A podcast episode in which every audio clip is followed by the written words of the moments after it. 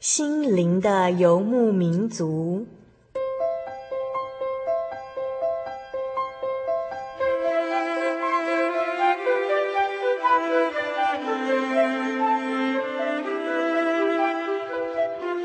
在这个谁都不管谁的后现代社会里，每个人的心灵都是游牧民族。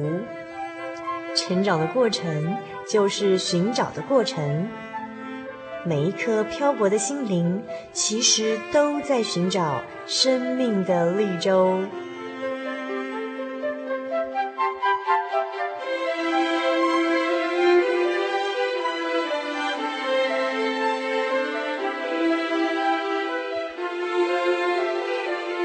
本节目由真耶稣教会台湾总会制作，欢迎收听。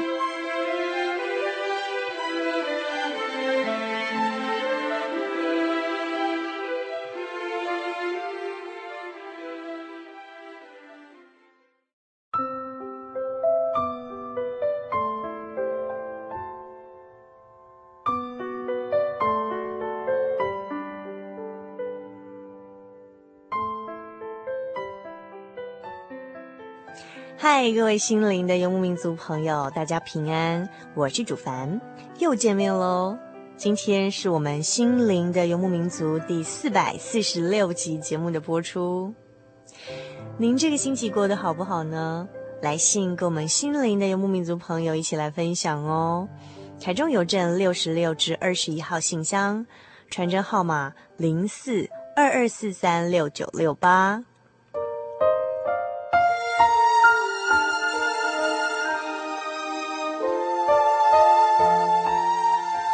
在今天节目的一开始，主凡要回复几位心灵游牧民族朋友的来信。第一位是来自于台中的幼文，主凡先点播一首歌曲送给幼文。这一条路，我走过最幸福的路，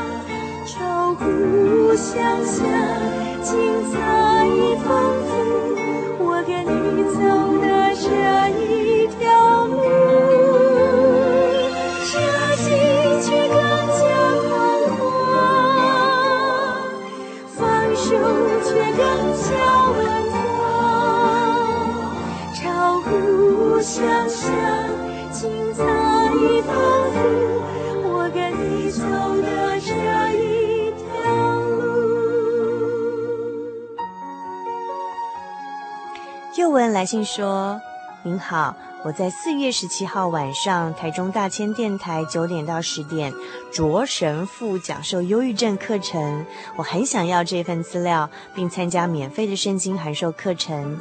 谢谢，听友又文敬上。”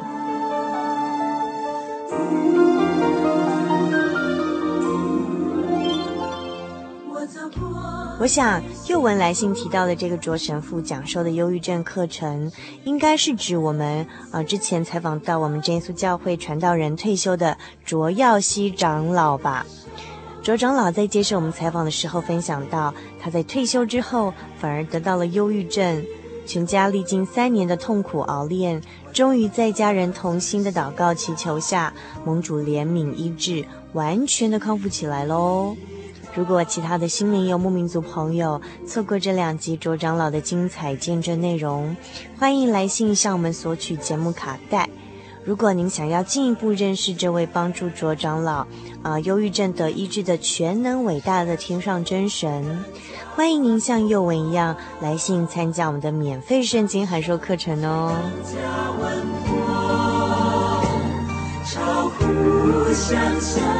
精彩丰富。我跟你走的这一条路，设计却更加宽阔宽阔，感受却更加稳妥稳妥，超乎想象，精彩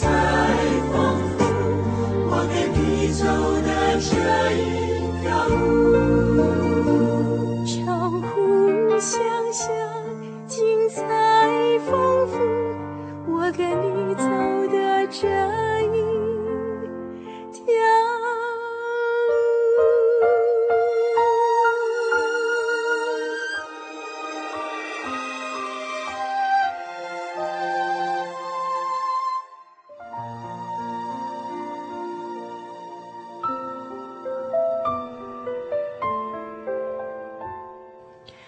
我们要回复的第二位心灵游牧民族朋友，也是来自台中的奇人。奇人来信说：“我是监所受刑人，收听节目后，想要更认识主耶稣，请寄圣经函授课程给我，谢谢，祝平安。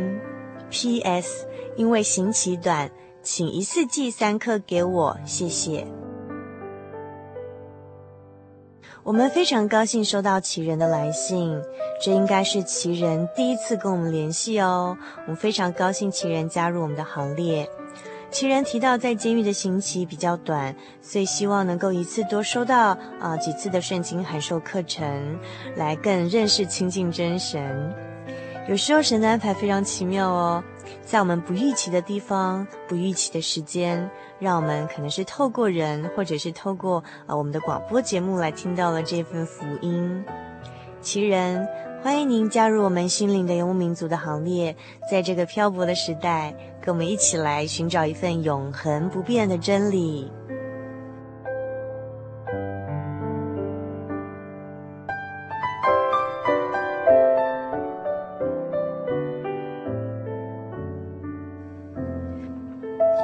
要回复的第三位心灵游牧民族朋友是来自花莲的春玲。春玲来信说：“平安，我是平信徒，希望能参与圣经函授课程，增进对神更多的认识。我目前正在服刑中，能有机会从报章中得知这份呃函授课程的报名，真是神的恩典。谢谢你们，以马内利，春玲。”春玲，我们也好高兴收到您来信哦。关于您提到的，您说自己是个平信徒，主凡想要跟您分享的是，我们在主内都是一家人，大家都是一样平等的哦，都是尊贵的王子和公主，并没有分什么平信徒、坚信徒、圆信徒、扁信徒哦。很高兴春玲和我们一起来追求体验神的恩典。主凡点播一首《A Friend for Life》。送给所有新加入我们的心灵游牧民族朋友，希望你们喜欢哦。A friend loves at all times. A friend helps at all times. A friend trusts at all times. A good friend lasts a lifetime. A friend gives at all times. A friend cares at all times. A friend lasts a lifetime. Warm as the sunshine, shining through the darkest night. Standing there right by your side, truly a friend for life.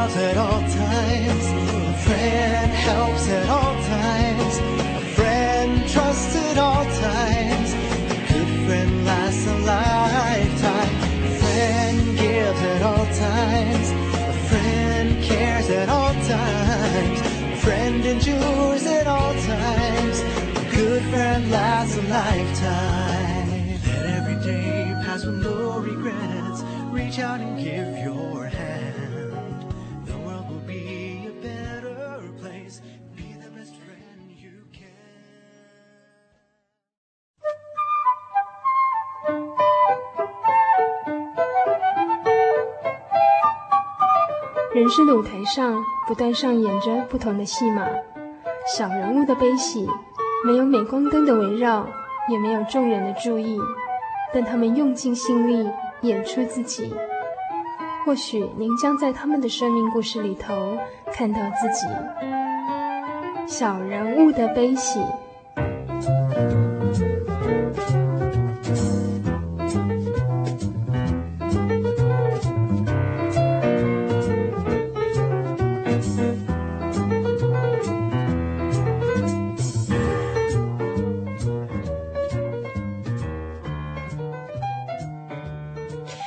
位心灵的游牧民族，在空中朋友，大家好，我是主凡。我们现在进行的是小人物的悲喜这个单元。那么在今天的小人物的悲喜这个单元里头呢，主凡邀请到的是一个很特别的来宾哦，他是一个呃非常青春有活力、最美丽的欧巴桑。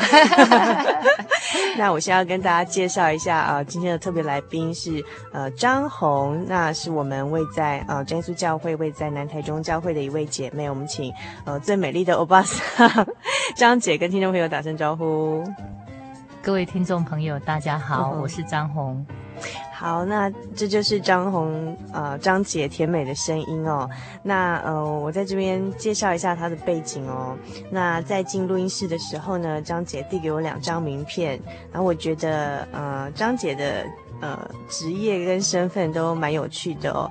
第一张名片上面写说，呃，张姐目前是呃一家高尔夫球店的老板娘嘛，算负责人，负责人哦，吼、哦，好，那呃，然后这张名片很特别一点，就是他对那个高尔夫的呃英文哦，golf 哈、哦，有新的见解，对不对？我看它上面一个写 G 写 green，然后 O 写 oxygen，然后 L 写 light，然后 F 写 friendship。那这个到底是这个高尔夫球店是怎么样一个高尔夫球店？为什么它的 G O L F 的呃解释有不同的见解呢？呃，其实这四个字是我们很常用在高尔夫的一个解释，因为高尔夫是一个比较属于高尚一点的运动，然后它就是。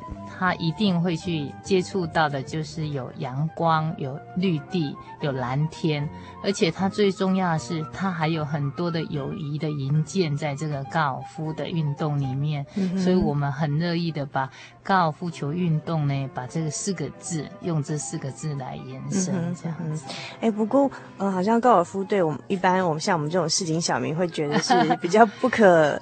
可望不可及的那种运动，哈。嗯，其实不会的，现在它已经算是蛮普遍的，遍的尤其是在国外哈。嗯、这几年因为老虎舞姿的关系哈，所以它的运动被推广也蛮普及化了。嗯、整个的消费啊，或者是说用具的取得都很容易，而且也不算是太高昂了。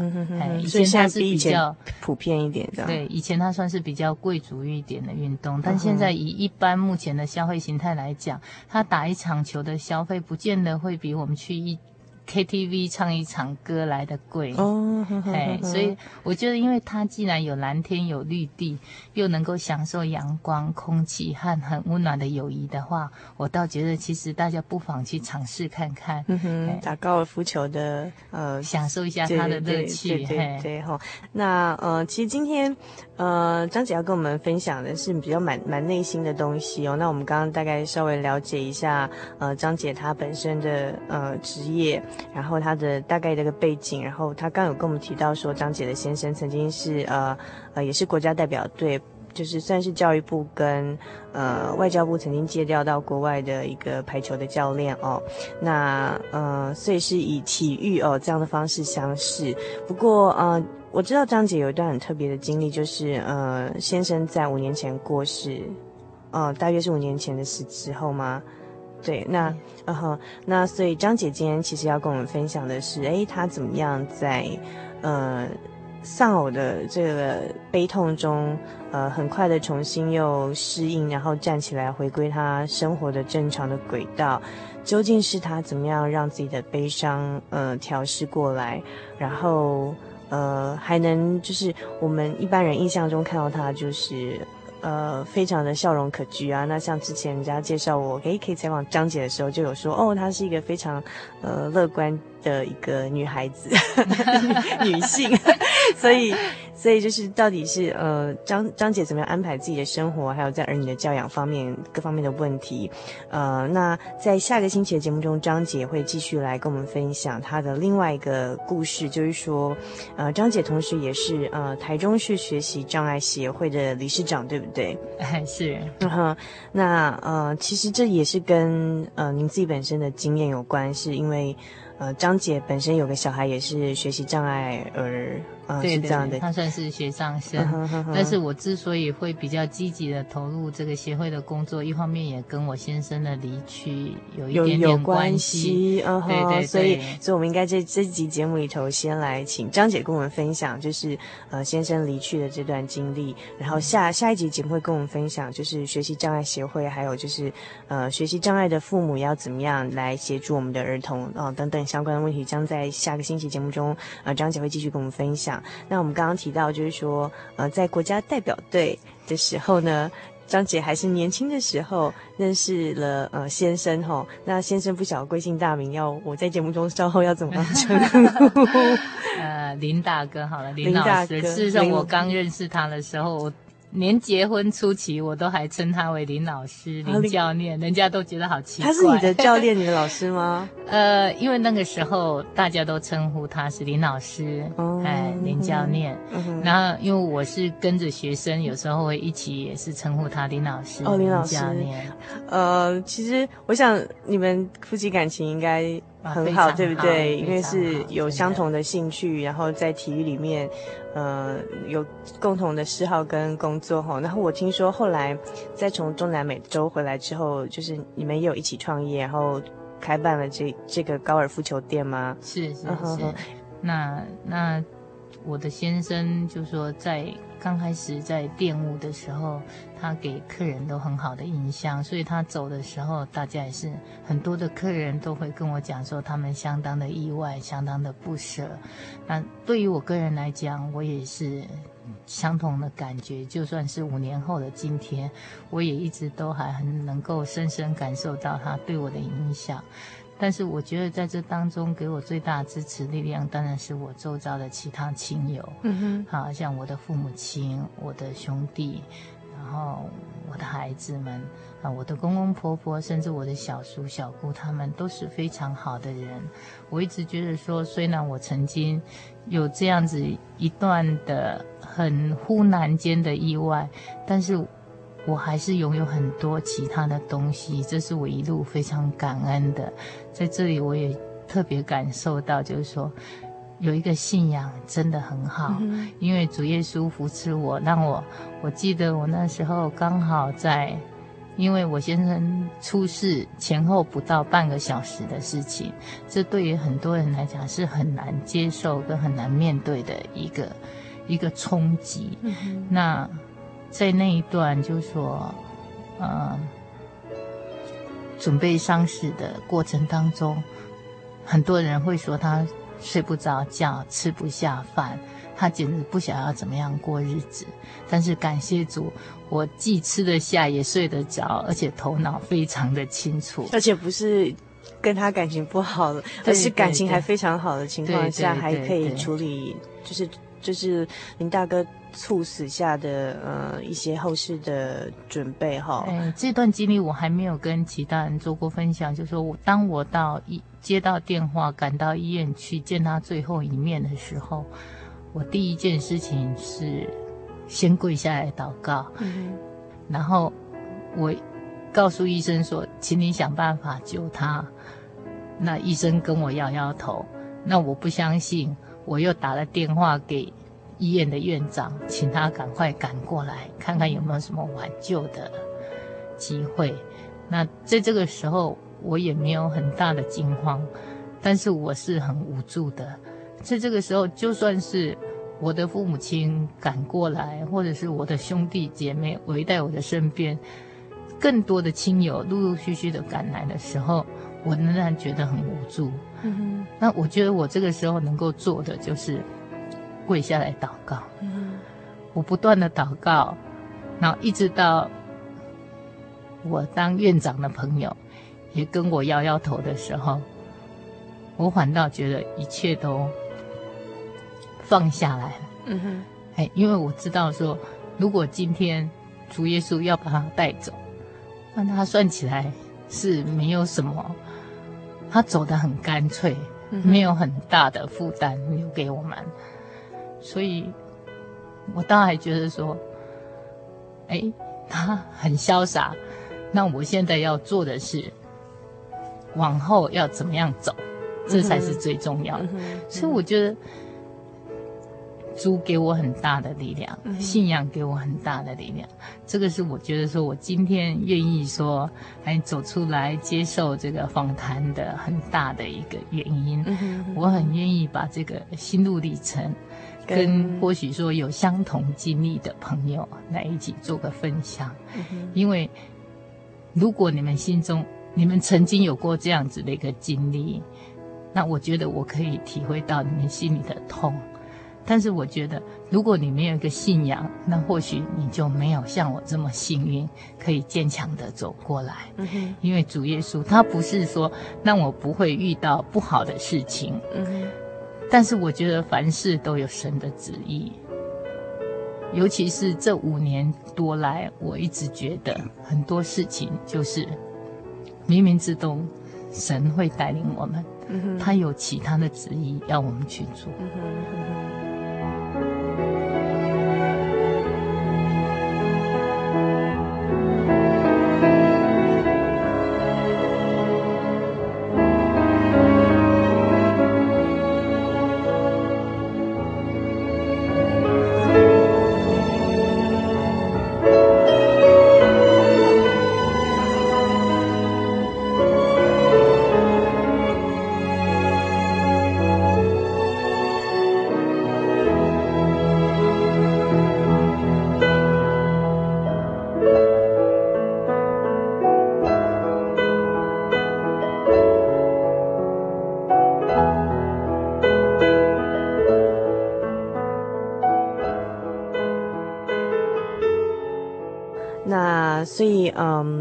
我想请问一下张姐，呃，据我了解，您应该是在结婚后生了小孩之后才受洗归入呃主的名下嘛？那您呃成为一个基督徒，先生在信仰的事情上也没有反对或者是阻挡吗？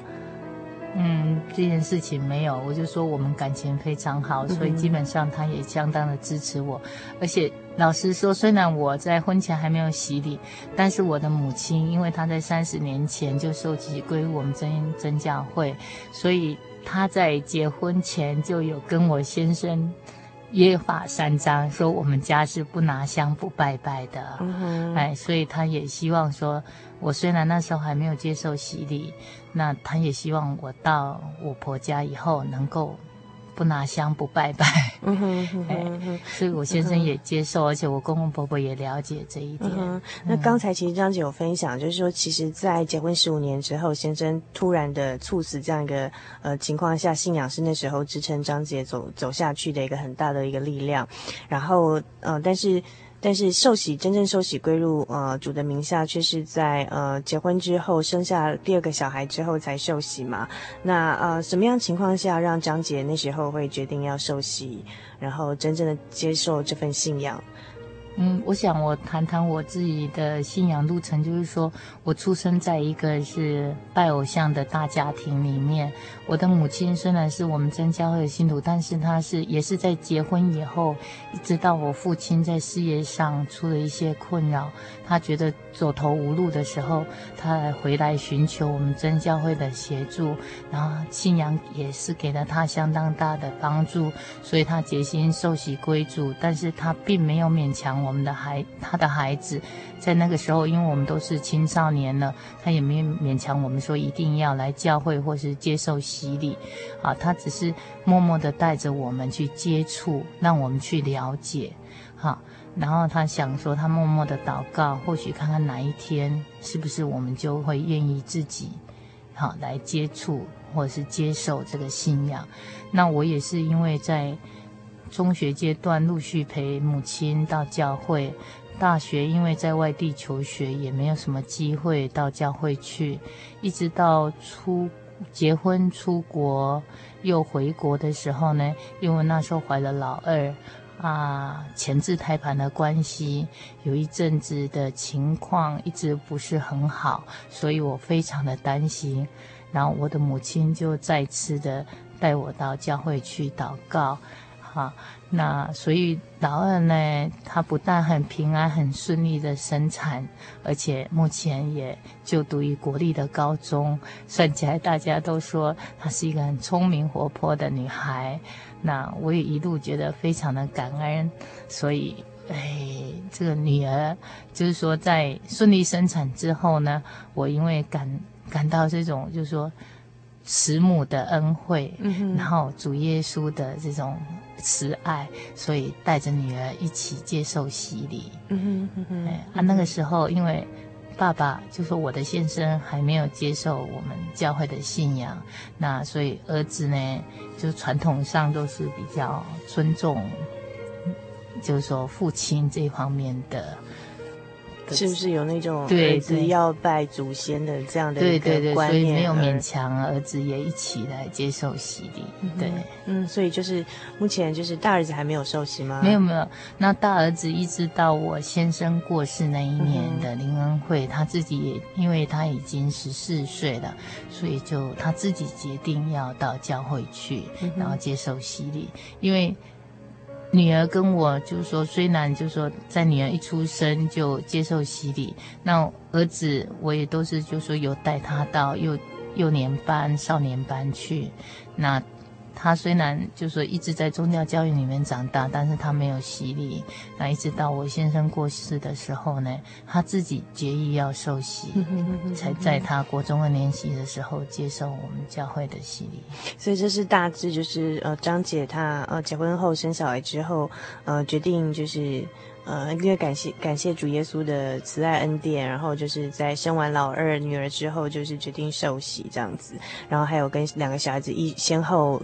呃，受洗的一个过程哦。那但是呃，其实，我们知道，就是说张姐刚有提到说，其实林大哥在过世那个时间，其实是非常非常快，而且是迅雷不及掩耳，而且是完全毫无预预警、没有心理准备一下的状况下，他就离世了哦。那那时候到底是什么样一个状况呢？因为他是。因为感冒扁桃腺发炎，只是一个感冒而已吗？对对对，到就到临近的诊所去看了医生，吃了一包药，打了两支针。那可能是因为他的体型很壮硕，是不是医生在药剂药量上用的比较强一点？然后可能那个药剂也没有经过，就是说测试，是不是会有过敏的反应？是新的药剂吗？我也不是很清楚，嗯、但是因为事实上每一个人的体质，还有每一次的病毒，它都是有不同的形态。就像我们流行性感冒，嗯、它常常会换来换去。那所以说，他接受的药剂跟他的当次的感染的病毒，是不是刚好有怎么样异常的状况？所以呢，医生通常我们去看病的时候，医生都会问我们说。哎，你会不会过敏啊？有没有什么样子的情况？嗯、那一般如果像我是很少吃药、很少打针的人，我说以前没有啊，还好吧。嗯，那我们这样可能会这样子回答医生，所以医生也没有会，也不会特别的谨慎或是注意他在施打药剂的时候，就说不一定会要你说啊，你打完针在那边坐一下子哈，等一下再离开，不会。那因为那一天刚好。店里的小姐请假，她可能想说要急得回到公司来陪我，所以她又很急的离开了医院，然后因为血液循环的关系，所以就在离家不到三十公尺的地方就倒下去。那这样倒下去之后，就是他生病感冒去医院看完病，打了打了两个两支针，回来的路上走回来的路上就就就突然倒了。对，然后等路人发现叫了救护车送到医院去的时候，就已经完全没有生命迹象了。嗯哼嗯哼，哎，所以我是在事后才接到管区警员的通知，到医院去的时候，事实上他那时候已经来不及了。嗯哼嗯哼嗯哼，所以其实救护车在送他去医院的过程中，张姐还有听到救护车的声音，对不对？对对。可是那时候并不知道。原来那救护车要去载的是自己的先生，而且先生就倒在离家三十公尺的地方。所以我现在开车都非常守规矩，我都很少会去占用路肩啊 什么的，因为我常常就是会怕到说，诶，有时候救护车要过去的时候，他过不去。嗯哼。那我们常常说，有时候我们为了让方便啊，常常会有时候占用外线车道的时候。哎，想到说，哎，如果那个车子上刚好是我们自己的亲人的话，他正急着要通过这个马路的话，嗯、那我们为了贪图一时的方便，那却去。丧失了那个黄金的抢救时段，嗯、所以我现在开车都会特别谨守规矩就对了 哈。所以反而是这最心爱的先生过世哦，让张姐把小爱化成大爱。现在开车不只会守规矩，考虑到说不可以占用车道啊，那免得让这个，呃，免得让这个说不定临时有紧急的救护车要通过哦，啊、呃，需要救助这个紧急状况的病人这样啊，甚至小爱化成大爱，后来自己也去。呃，协助办了一个学习障碍协会哦。那嗯，我们刚刚讲到像刚才这样子先生猝死一个状况，其实一般人会没没，就是意思是很难去反应过来，而且是很没有办法接受的耶。可是呃，刚才张姐跟我们分享，您那时候其实好像很坦然，就是在。呃，还还不确定他是不是真的完全没希望，之前还求医生再去确认一下，还甚至打电话请院长再确认是不是还有办法可以救他。可是当已经连院长都说没有办法的时候，为什么张姐可以那么坦然？就是说，呃，之前还祷告求主耶稣帮助，但是在知道确定没办法的时候，那时候却很坦然的就让他去吧。然后最重要的是，我之后的活着的人的生活怎么继续走，甚至呃，照张姐刚才跟我们说的，他那时候。呃，可以睡得着觉，可以吃得下饭，可以筹办丧事哦。究竟那时候什么样的力量让张姐可以去度过？呃，那那个时候应该是身心最煎熬的那段时间呢？呃，我想我那一阵子最常看的大概是约伯记吧，因为我们也知道说约伯是一个艺人，可是就为了说撒旦拿他的这些世间的一些荣华富贵来。来考验他是不是真的是一个艺人。虽然我自己因为不是从小接受信仰，所以圣经的章节背的不是很熟，但是我我那个时候浮现在我脑海里的大概就是约伯记，因为我是想说，我跟我先生基本上应该都不是坏人，那为什么会遇到这种事情？那我会觉得说，是不是神？主耶稣还有其他的事情，或者说要让我去了解，嗯、让我去体会。所以，而且我先生是一个很爱整洁、很爱漂亮的人。那我们的个性，因为学体育的，基本上都是比较潇洒的，比较不拘小节的。那他走得很潇洒，也没有什么痛苦。如果照我刚刚这样讲，那前后发生也不过是几分钟的事情。嗯，就是他，就是他走的很干脆，而且走的时候身躯是很完整、很美好的，几乎好像没有什么样子的痛苦。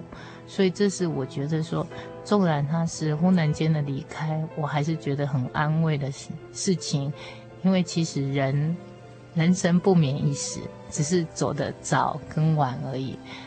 那。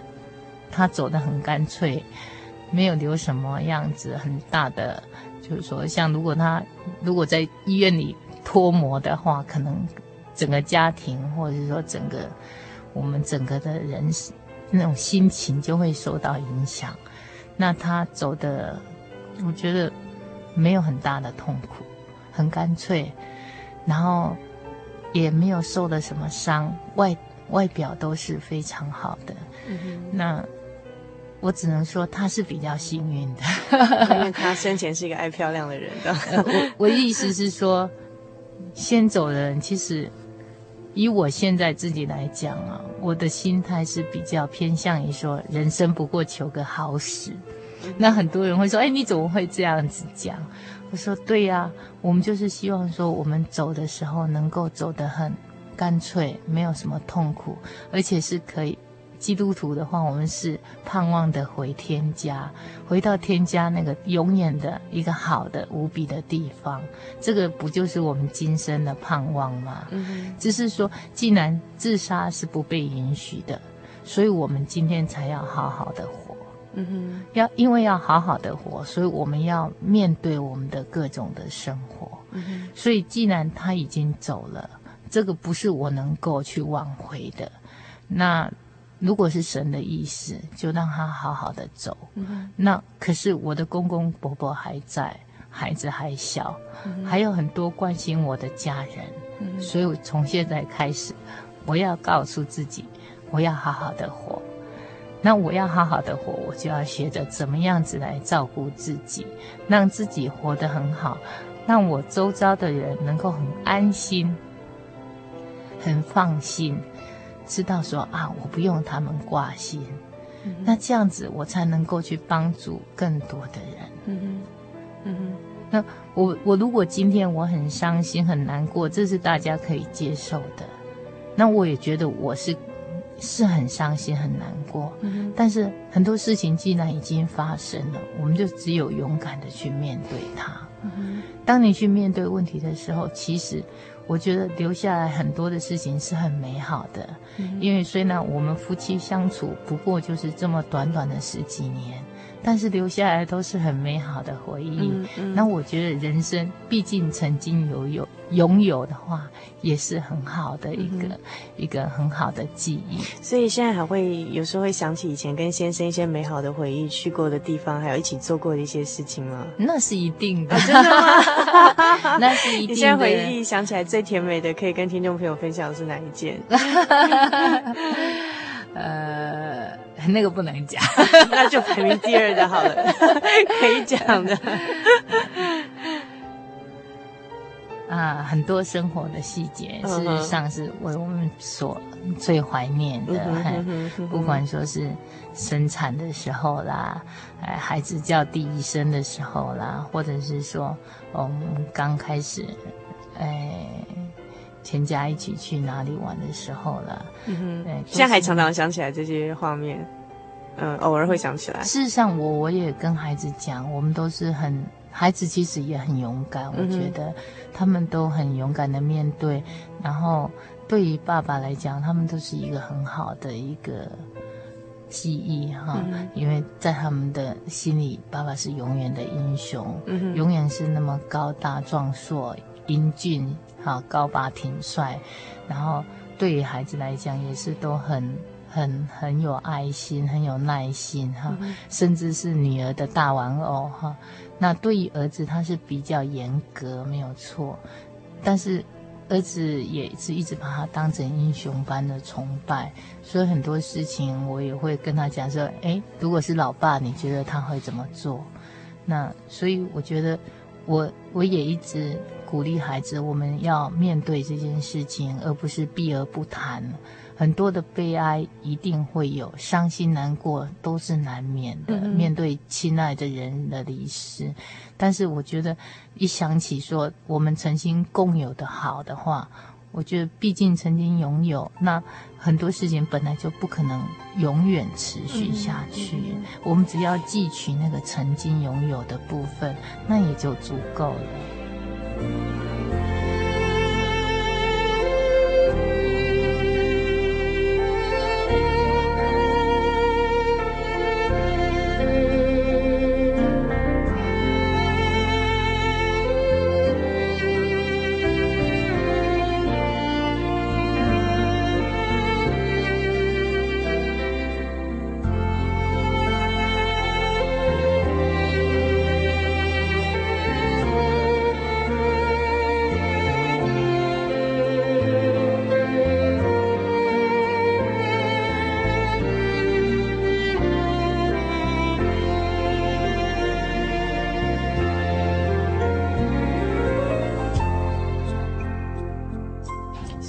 所以，小孩也曾经跟你表达过他们的伤心或者是想念爸爸这样的一个情况吗？嗯，孩子们啊，我觉得好像。我不晓得，我一直觉得他还仍然一直在我们的周遭，哎，哎，虽然说他的身影不在了，嗯，但是他，我觉得他就常常我们会还是会会提出来讨论，哎，如果爸爸在的时候，你觉得他会怎么样子做？嗯，所以你会直接跟小孩子讨论说，如果现在爸爸还在，你觉得爸爸会怎么样做这个决定，还是他会？我们这样子做好不好？嗯，这样，爸爸可能会怎么想？这样子？对对对对对，所以小孩子就是也也可以。调试，然后也可以，也可以跟妈妈谈，嗯哼，嗯哼，这样的状况。对，嗯、我觉得其实避而不谈，不见得是好事啊。嗯、嘿，你勇敢的面对他，然后就是把他当成是说他是离开家，那可是他还是关心着我们，所以我们现在做的一举一动，哈，我们都还是一家人。嗯哼嗯哼嗯。不过关于就是失去，像。另外一半这么亲密的一个呃人哈，其实身为一个基督徒，他的疼痛跟呃没有这份信仰的人其实是一样的，对不对？只是差别在于，因为有这份信仰，所以在碰到那样呃很伤痛的情况下，呃，张姐会透过祷告或读经的方式来来排遣这样的一个思念或者是痛苦的时刻吗？嗯，没有错。哎，我觉得当你伤心一定是难免啊，所以我也鼓励所有相同经历的朋友。我觉得当你觉得伤心难过，有时候比如说在教养孩子的过程当中，孩子难免会有叛逆的时候，有时候讲一些话也是会让你很感到很伤心、很难过。因为当你有时候就是说母兼父职哈，也是有他辛苦的一面，没有办法兼顾很多事情的时候。啊，难免有时候孩子会讲一些比较不是那么中听的话，那你也是会觉得很难过。那这个时候，我觉得你去房间里哭一哭，哈，抱着枕头哭一哭，打一打，敲一敲，我觉得这都无所谓。嗯。但是当你哭完了，眼泪擦干，我觉得我们就能靠着祷告，求神带领我们，好，因为我们知道我们都不是全能的。我们一定也有不完美的地方，那孩子也是因为有所需求才会做情感的发泄，那也不是孩子的不对，但是一些道理我们还是要有所坚持，在这个时候我们就借由祷告，好求主耶稣来带领我们，那很快的我就会觉得那个悲伤很快就会过去，然后就会有一些。比较好像好的处理方式的念头会闪过我们的脑海，嗯，然后这个时候我们让自己平静下来，让孩子平静下来，我们再去跟孩子做沟通，我觉得就会有比较好的结果。嗯哼哼哼哼哼。所以非常谢谢张姐愿意把呃这段经历就是跟我们分享，好，但是真的是蛮难的，而且其实。哎，其实林大哥离开好像感觉也不是很久以前的事情，就是五 五年多前哈。对对对，嗯、时间过得很快，一眨眼就五年了，我都还觉得好像事情才发生没有多久。嗯哼哼哼。所以如果针对呃我们听众朋友当中有类似中年丧偶这样经验，然后他可能必须也是很辛苦的父兼母职或母兼父职，这样扮演一个很辛苦的角色哦。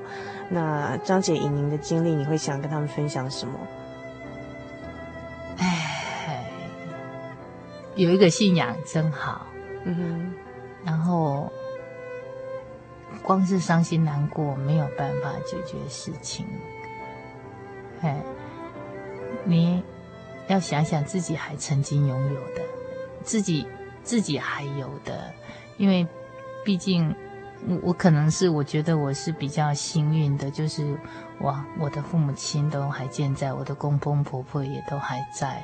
那我周遭的，就是说兄弟姐妹，他们也都很照顾着我，就是说帮我分担很多，就是说一些杂物的事情，让我能够很专心的，就是说呃做一些公司的事情，甚至社团的事情。嗯然后甚至我觉得我在教会的奉献算是最少的，那我也只能说啊，我一个月还是到教会里面去煮一次饭，嗯、啊，到炊事组去做一点我可以做的事情，因为我觉得那是我。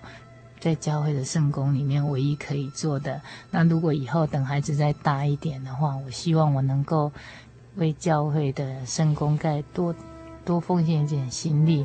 所以，如果说你的生活没有重心，哦，那那我会鼓励他们说，你一定要去找事情来做。嗯、找事情不是让你逃避，那是说让你能够去接触到那些比你。更难过，生活更困难的人，你就会知道，其实我们自己是非常幸运的。嗯、毕竟我们还拥有那么许多，嗯、虽然失上了一部分，但是我们还拥有很多。嗯、所以，嗯、呃，主必预备，如果你愿意信靠他哦。虽然说，呃，神在嗯，张姐在这个正值青壮年的时候，给张姐这么大的一个。呃，算是一根刺吧，给一这么大一个磨练哦，哈、哦，呃，感情这么好的先生离开，但是我们发现主有预备哈、哦，他在其他的事情上为张姐预备了，呃，有其他的帮谱哈，帮助的人，其他的亲人可以成为我们呃继续走下去一个很好的帮助，也是一个支撑我们走下去的力量，还包括哎小孩子，当然你还是一定要完成这个先生还来还没有完成的一个呃一些一些。遗愿啊，或者是一些任务，我们还是很重要的，还是要继续的往下走下去哦。那刚才张姐有曾经想过说，在呃确知林大哥他过世的那一段期间，张姐会想说，神既然这样安排，一定是之后他还有其他的呃事情，或是有什么样的想法要我们去去想他，还是有什么样的事情希希望我们再继续去完成它。那张姐，你后来有找到你想到的答案吗？事实上，我我会觉得说，真的是在事情发生之前哈，我的人生不太有什么样子的目标。我是一个很平凡的家庭主妇，那虽然有有一个事业，但是我也没有很积极的这种事业的事业的欲望。但是我觉得说，真的是冥冥之中，我觉得主耶稣就是让我因为经历了这样子的一个痛。所以更能够去体会到有丧失亲人的这种痛，让我可以去安慰其他需要帮助的人，能够去体会他们真正的痛，而且呢，让我觉得说，诶，这个社会上还有很多需要帮助的人，然后让我未来的人生目标更清楚，就是说我要怎么样好好的活下去，啊，当我要。想到这个问题的时候，我就觉得好多事情要做，然后每一件事情好像都是神为我在开路，他让我看清楚说，诶，虽然我的力量非常有限，但是我可以这样子做，可以那样子做，所以我现在每天都忙得不得了。哦，所以生活反而。更好像更有意义、更有价值，而且我偷偷告诉你一个秘密，你，你没有看过五年前的我，嗯、五年前的我比现在最起码重了十几公斤。哦，真的吗？所以你会觉得我现在是比较年轻、美丽的欧巴桑。哎，这个事实上也不是只有你一个人说。因为我从小是比较小胖妹型。哦，真的吗？对对对，哦，真的哦，对，所以我要是拿照片出来给你看，哦、你可能我可以去当那个减肥的广告了。张姐，你是客气吧？小胖妹，小小胖妹，林大哥，呃，这么英俊高挑的体育教练。哎哎，那个时候我们交往的时候，他绝对不是因为我的外貌了。老实说，哦、那时候有很多女孩子是追求他的。哦，真的、哦，多好笑的。他他偷偷，我那时候问他说：“哎，你为什么会？”会跟我交往，他还说，因为你最善良。然后我觉得现在听起来这句话也还蛮好听的。然后不过他真的，我想应该不是因为外貌的原因啊，uh uh huh. 所以我必须要承认的是说。我现在是我从小到大最美的时候，哦，我觉得真的太特别，居然是先生离离开之后变越变越美丽，而且生活反而更有目标。然后想着说要怎么样把小爱换成大爱，然后能体会那些需要帮助的人，后呃，能够想说，哎，那更能体会一些丧偶的啊，然后失去亲人的那种痛的人，还有一些生活更困苦需要帮助的人哦。我想这跟后来这个张姐创办了这个呃台中市的学习障碍协会有关，对不对？对，嗯哼，好。然后所以现在生活跟以前是完全不同的，现在不只有目标，而且还忙得很这样子。好，那在下个星期节目当中，呃，张姐将继续跟我们分享她创办呃这个学习障碍协会的一些呃很有意义的一些思想啊目标，还有就是我们怎么样更了解呃学习障碍儿童哦等等这些相关的主题。那呃，如果你喜欢我们今天呃张姐跟我们分享她这样的一个怎么样在她中年丧偶这样的伤痛中走出来哦，呃，如果您想呃收集我们今天的节目卡带，欢迎您来信到我们节目当中。如果你想进一步认识这位帮助张姐从丧偶之之痛中走出来的这位天上的真神，也欢迎您进一步的来认识圣经，参加我们的圣经函授课程。来信请寄到台中邮政六十六至二十一号信箱，传真号码零四二二四三六九六八，注明心灵的游牧民族节目收。那么，请您千万不要错过张姐下礼拜跟我们分享啊、学习障碍的主题哦。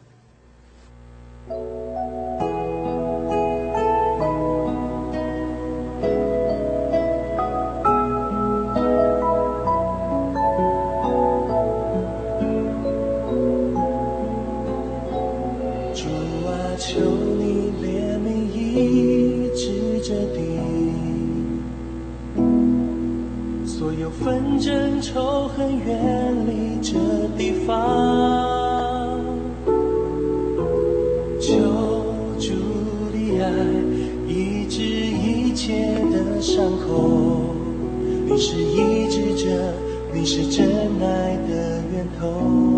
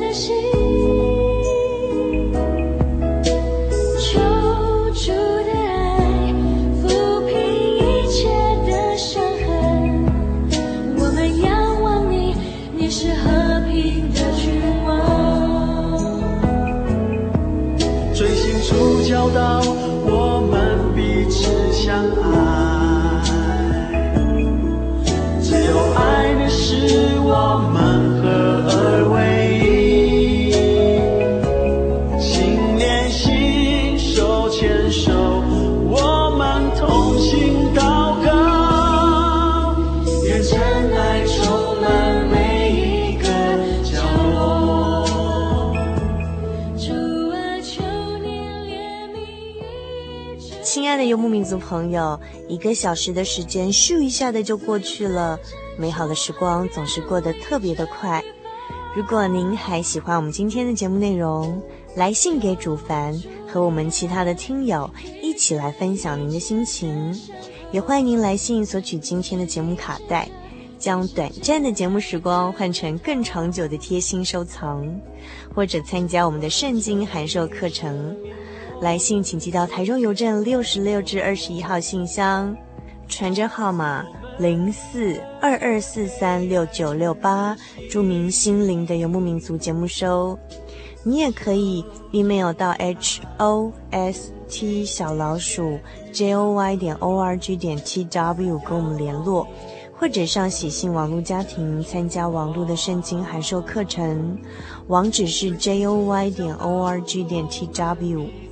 最后，主凡要和您共勉的圣经经节是《希伯来书》第十二章第十一节：“凡管教的事，当时不觉得快乐，反觉得愁苦；后来却为那精炼过的人结出平安的果子，就是义。”祝您今晚有个好梦，我们下个星期再见喽。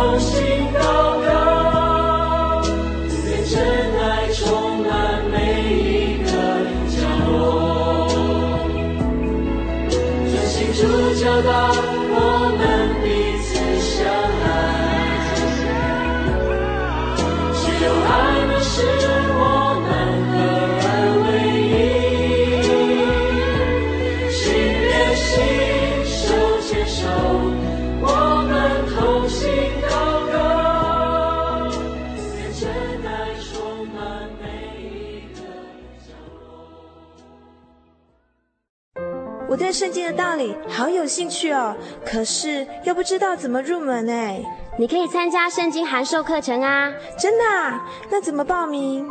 只要写下姓名、电话、地址，寄到台中邮政六十六至二十一号信箱，很快的，你就会收到第一课的课程了。赶快去寄吧。嗯。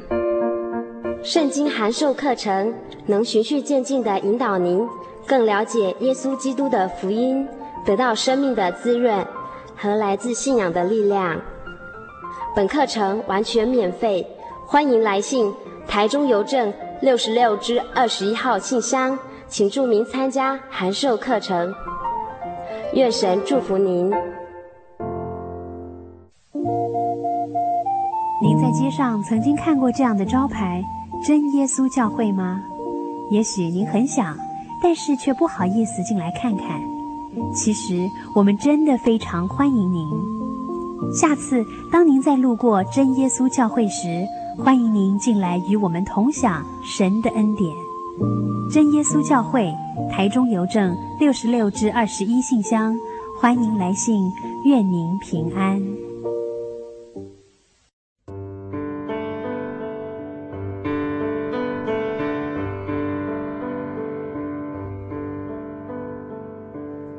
有什么地方能让你疲惫的心灵得到休息？有什么声音能抚慰你面对生活的不安与焦虑？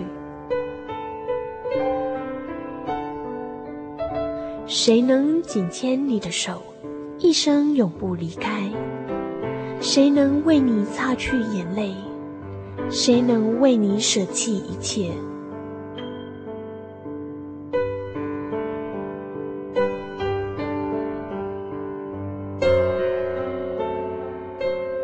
耶稣基督正等着您，等候您回到他的身旁，再次与他相认。欢迎您至各地真耶稣教会，让我们的疲惫与不安，在他怀中得到安歇。